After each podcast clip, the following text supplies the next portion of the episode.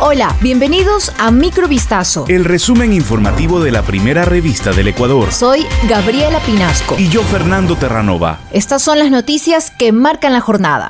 Ecuador ya registra una transmisión autóctona de la viruela del mono, confirmó este martes el ministro de Salud José Ruales, al informar de la detección de casos de transmisión locales y no solo importados. En una rueda de prensa, Ruales indicó que mantienen el control sobre la enfermedad y dijo que epidemiológicamente ya hay una transmisión autóctona. Los registros oficiales cifran en 19 los casos comprobados de viruela del mono en Ecuador, entre ellos el primero detectado en una mujer de 29 años, ya que hasta ahora los 18 restantes han sido en hombres. De acuerdo con el ministro, ninguna de las personas está hospitalizada. Textualmente dijo, todos son enfermos leves que están con vigilancia domiciliaria, mientras se mantiene un seguimiento de los contactos de los casos registrados en las últimas tres semanas. Ocho miembros de la Armada del Ecuador fueron acusados por la Fiscalía de presuntamente intentar comercializar cocaína hallada escondida en una bodega de la lancha guardacostas Isla Darwin, en el archipiélago de Galápagos. Según la denuncia presentada ante Fiscalía por el director de la Dirección Regional Insular de la Armada Nacional, personal de esa institución habría estado en posesión de droga, misma que sería parte de un cargamento incautado en días anteriores en operativos ejecutados por la institución de la que forman parte. Al arribar la lancha guardacostas Isla Darwin al puerto Tiburón Martillo de San Cristóbal, Personal de la Marina y Policía Nacional procedió a inspeccionar la embarcación y encontraron el alcaloide escondido en la bodega de maniobras. Luego de aquello, toda la tripulación fue aprendida hasta culminar con la inspección correspondiente y determinar presuntas responsabilidades.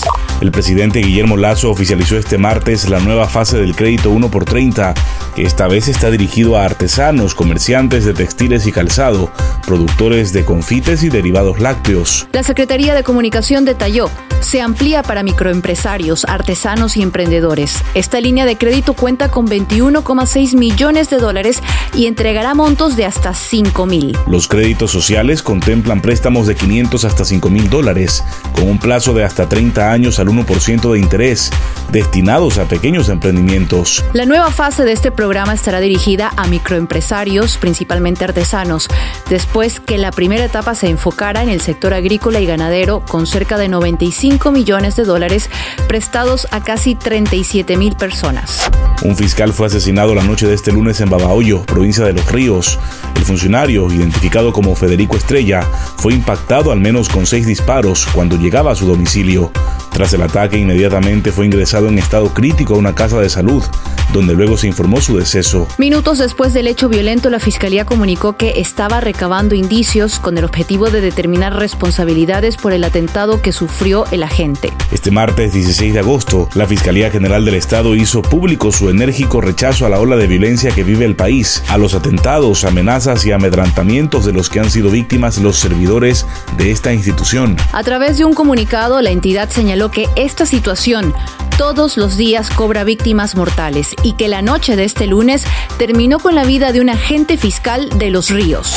Las autoridades mexicanas investigan la muerte en un accidente de tránsito ocurrido en Puebla, aparentemente de tres ecuatorianos que pretendían llegar a Estados Unidos de forma irregular, informó este martes el Ministerio de Relaciones Exteriores y Movilidad Humana. Serían 11 los ecuatorianos involucrados en el accidente acontecido en Puebla, de los cuales tres de ellos habrían fallecido, incluida una menor de edad. La Cancillería indicó que está en permanente contacto en Ecuador con las familias de los involucrados en este accidente. De acuerdo con el Ministerio de Exteriores, el siniestro de tránsito ocurrió el pasado 12 de agosto y en este estuvieron involucrados al menos 17 migrantes de diferentes nacionalidades, quienes buscaban llegar de manera irregular a Estados Unidos.